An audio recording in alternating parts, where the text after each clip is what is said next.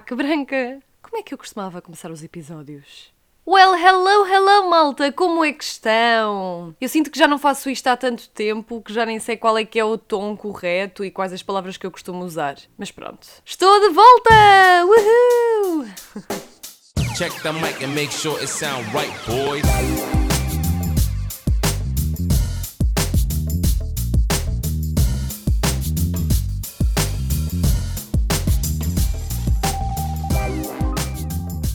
Isto de não ter obrigatoriedade nenhuma com ninguém, a não ser comigo própria, é bom, portanto, dá-me liberdade de criar episódios quando quer e quando bem me apetece, mas ao mesmo tempo é assim um bocadinho difícil criar alguma disciplina e consistência. Mas a verdade é que nas últimas semanas não tenho tido assim muito tempo. Claro que, já sabem, eu sou da opinião de que nós arranjamos sempre tempo para aquilo que queremos. Mas digamos que o Covid, segundo direito, não estava nas minhas prioridades. Quanto a vocês, não sei, mas o que é certo é que as últimas semanas, para mim, a nível de trabalho, têm sido uma loucura.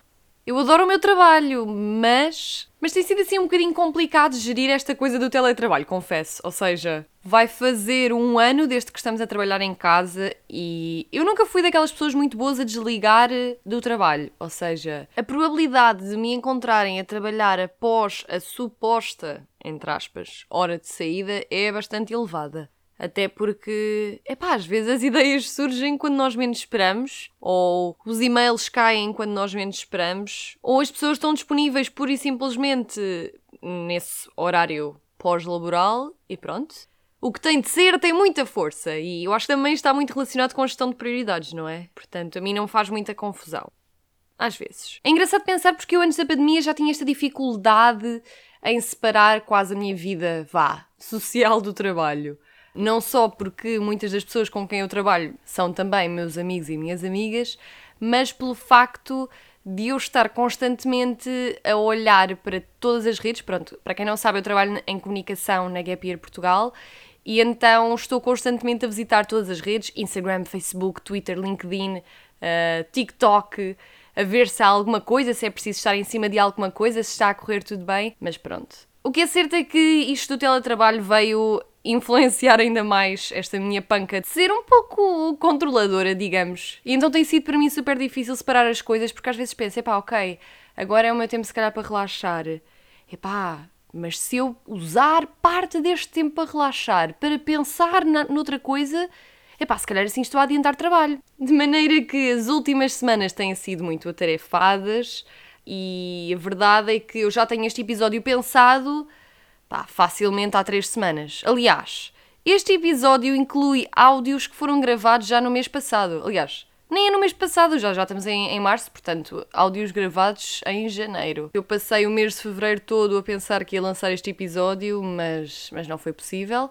Mas hoje está assim um dia daqueles brutais em que uma pessoa acorda e fica logo super bem disposta e apetece-lhe fazer tudo e mais alguma coisa. E pensei, pá, é hoje. Seja a que horas for, eu hoje vou gravar, eu hoje vou editar e eu hoje vou publicar. Por isso, neste momento estou aqui a fazer o meu cafezinho enquanto gravo este episódio.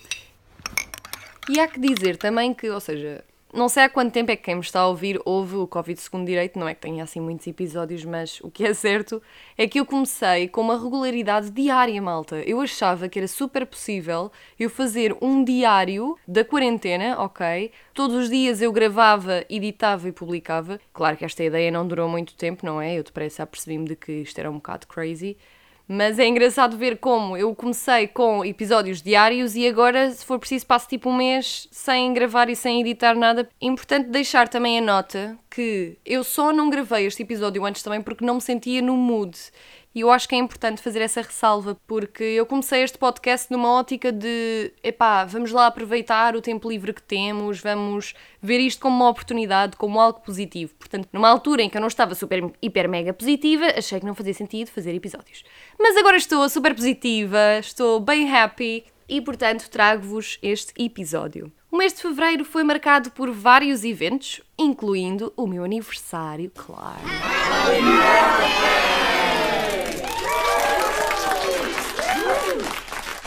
Uhul, cheguei aos 26, malta! Mas o mês de fevereiro foi muito marcado, em Portugal em particular, pelo Clubhouse. É ou não é? Quem é que ainda não tem uma conta no Clubhouse?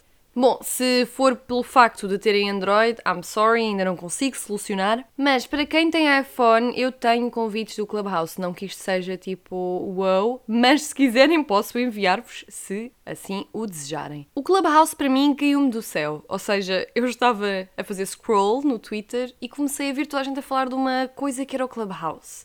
E eu, que raio, o que é que é isto? Comecei a investigar e depressa me apercebi de que era uma rede social de voz. E pensei, pá, brutal, isto é a minha cara, eu acho que vou adorar isto.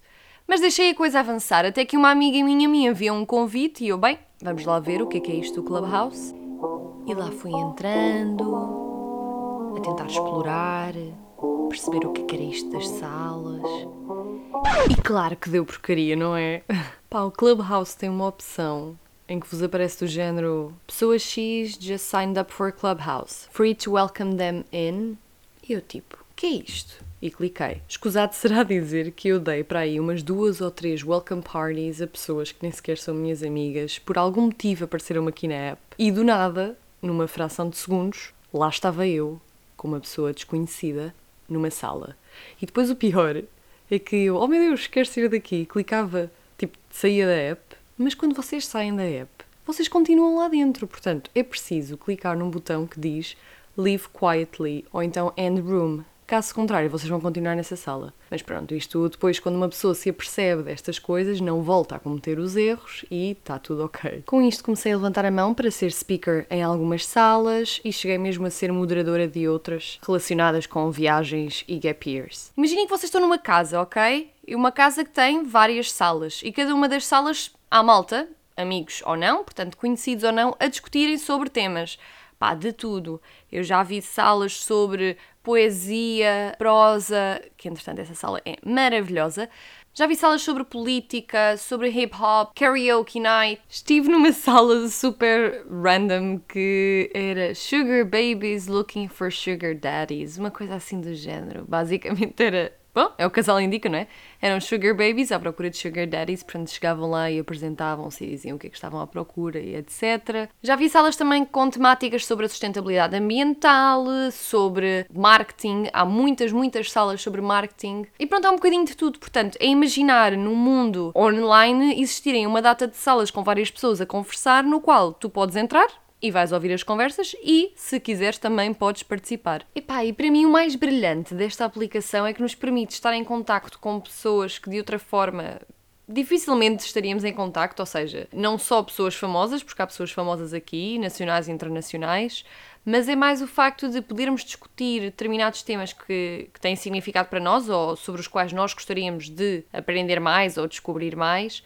E estamos todos ali numa sala em que não nos vemos, mas estamos todos ali à conversa e tem sido super, super giro. Tem sido assim um mês bastante interessante nisto que é o Clubhouse. Aliás, um mês não. E nem há um mês estou no Clubhouse, devo estar aqui. Três semanas? Não sei já. Mas é bastante interessante. Eu não sei até que ponto é que isto vai durar. Também já estive em várias salas que estavam a falar sobre a aplicação em si, ou seja, sobre o Clubhouse, qual seria o futuro, porque isto agora chegou cá a Portugal, não é? Mas há em muitos países Há salas que têm oradores e moderadores que são pagos para lá estar, ok? Há salas patrocinadas por empresas, portanto, eu acho que isto ainda vai escalar bastante. Há quem, por outro lado, acho que isto é daquelas cenas tipo, como foi, por exemplo, o TikTok ou, ou o Vine há uns anos atrás, mas pronto. É, é esperar para ver, é esperar para ver. E vocês, da malta que já tem Clubhouse, o que é que acham? Contem-me, digam-me cenas.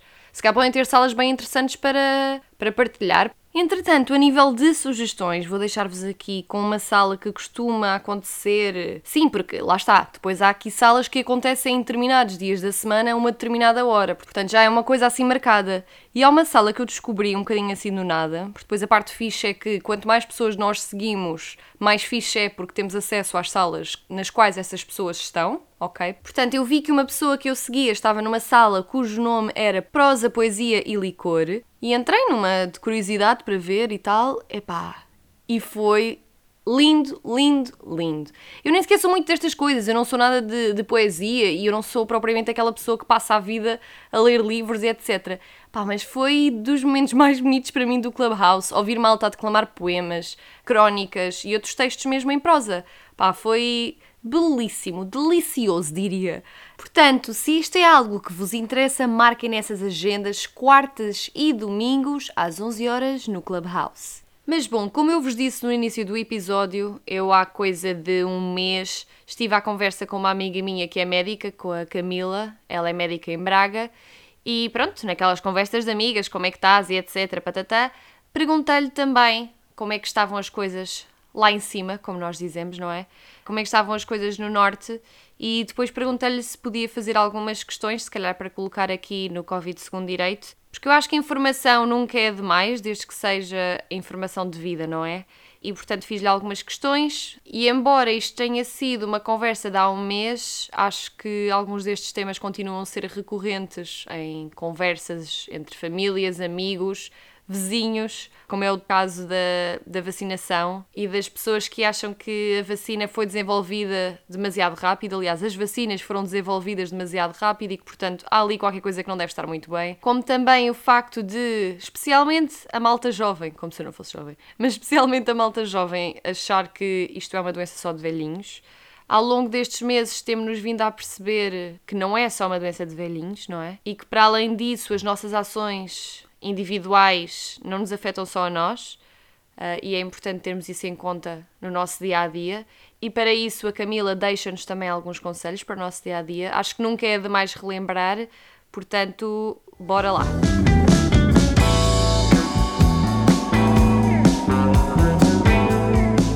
Camila, o que é que tu tens a dizer à malta que acha que esta é uma doença só para velhinhos? Não, não é uma doença só de velhinhos. Assim, vê-se que há muitos velhinhos a ficarem doentes e claro que nas, na população mais idosa a infecção é tendencialmente mais grave. Mas isso não é, não é para toda a gente igual. Há gente a ficar infectada, há crianças a ficar infectadas, há jovens, há jovens adultos há adultos nos seus 30, 40 anos a ficar uh, doentes, há um, gente com 40, 50 anos a ficar muito doente. Portanto, eu quando estive nos cuidados intensivos vi pessoas nos seus 40, 50, 60 anos muito doentes, a precisar de, de serem ventilados invasivamente, o que significa que estavam com um ventilador uh, a respirar por eles ou a ajudá-los a respirar. E eu acho que isso é importante que as pessoas tenham noção. Portanto, eu falo dos meus 20 e muitos anos, não é? Mas aquelas pessoas podiam ser, além de meus pais, podiam ser tipo aqueles tios que uma pessoa tem, tios mais jovens, ou gente quase a minha idade.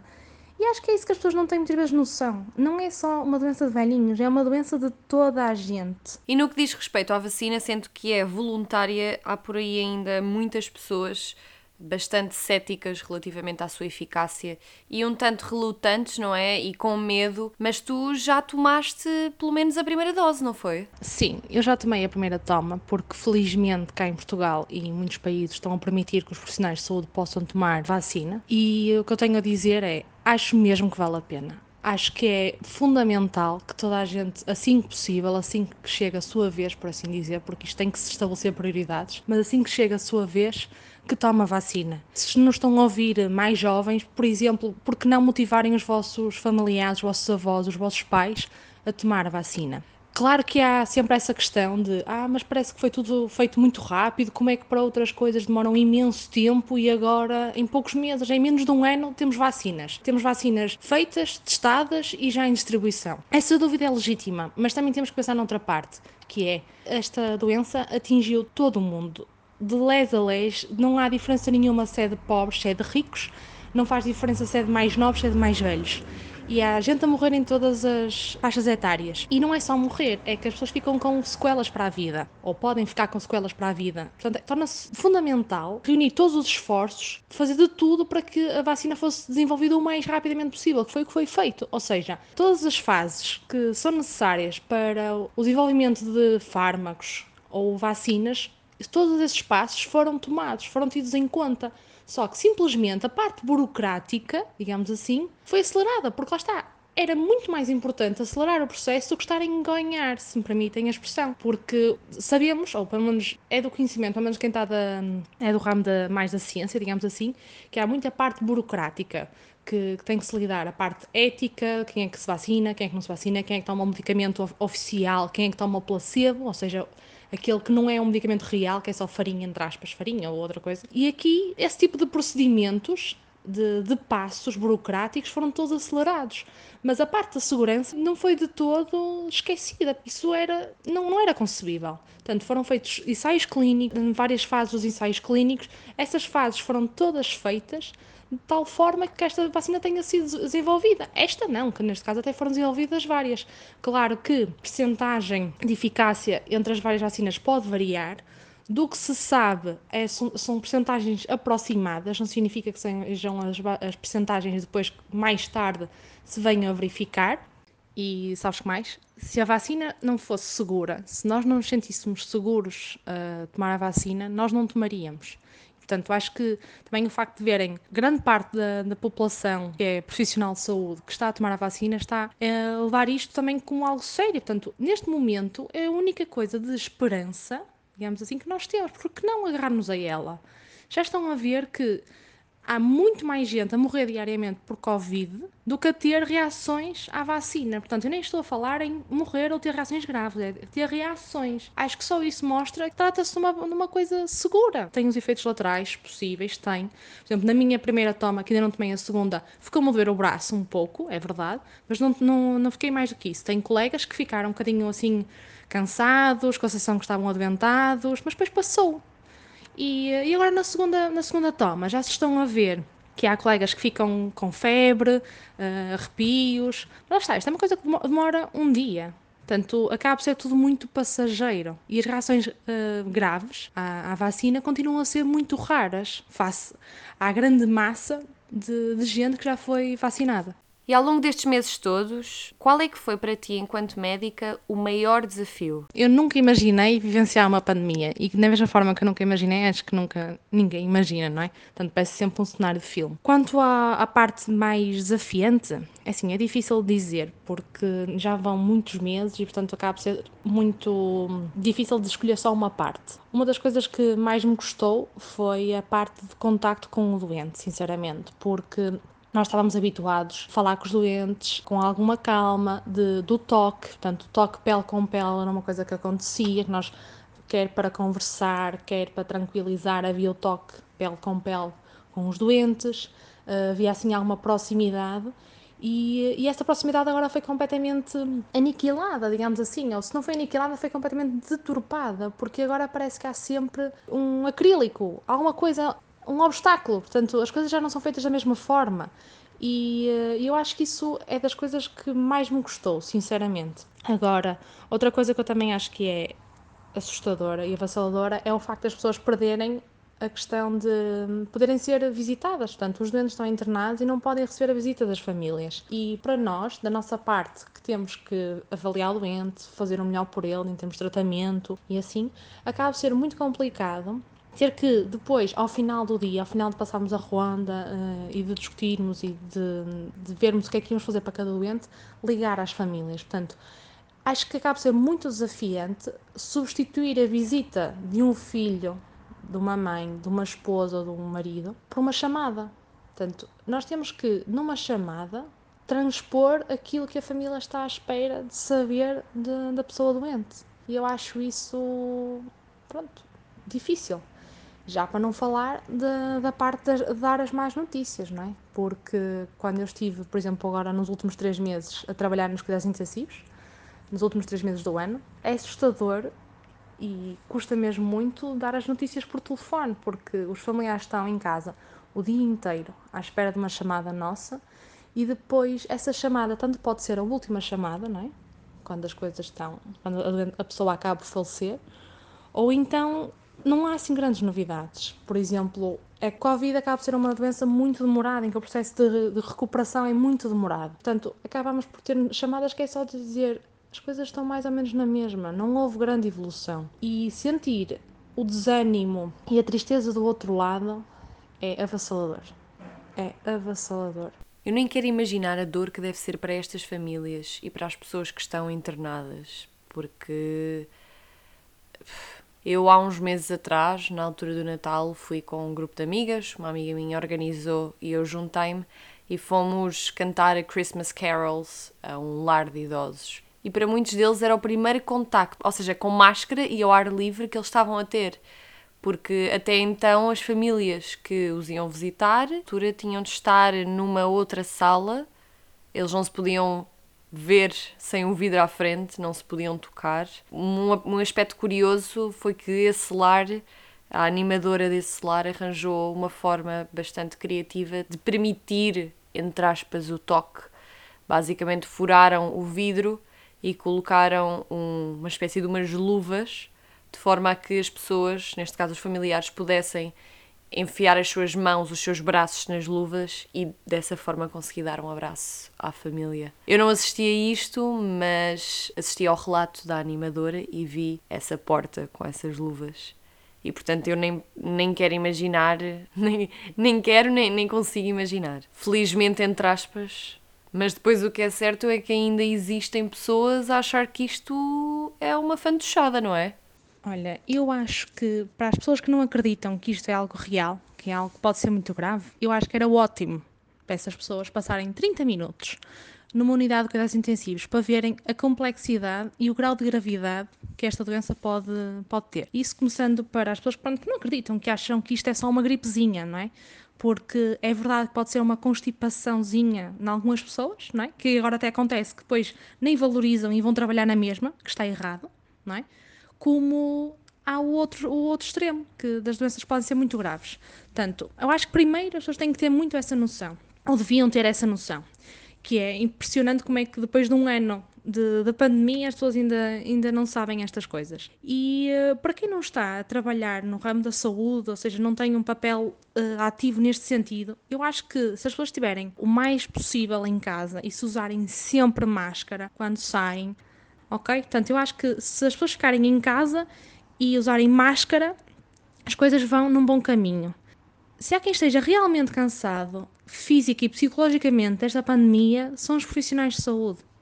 Não é? São as pessoas que nunca pararam de trabalhar, que desde o início que tiveram que lidar com decisões importantes, decisões difíceis, que lidam com o facto das pessoas estarem ali a definhar à nossa frente, em que nós não conseguimos fazer grande coisa por eles, porque, como sabemos, não há um tratamento dirigido para esta doença, portanto, é só tratamento de suporte.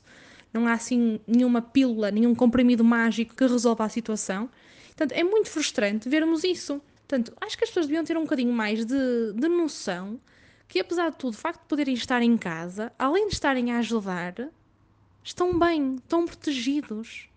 Não, não devem olhar para o facto de estar em casa como sendo um castigo. Acho que agora, acho que é momento de nós nos unirmos todos e cada um fazer a sua parte. Portanto, quem puder ficar em casa, fique em casa, por favor. Faça por eh, evitar todos os convívios, para evitar que haja cadeias de transmissão do vírus, porque nós, quem vai estar a trabalhar nos centros de saúde, a trabalhar nos hospitais, nós vamos fazer o nosso melhor. Isso é garantido. Bom, malta, assim termino este episódio com estas palavras tão importantes e tão sinceras da Camila. Acho mesmo que é importante avaliarmos o risco das nossas ações e termos plena consciência daquilo que estamos a fazer e daquilo que pode implicar. Por isso, protejam-se, usem máscara e pratiquem o distanciamento físico sempre que possível. Um beijo e um queso!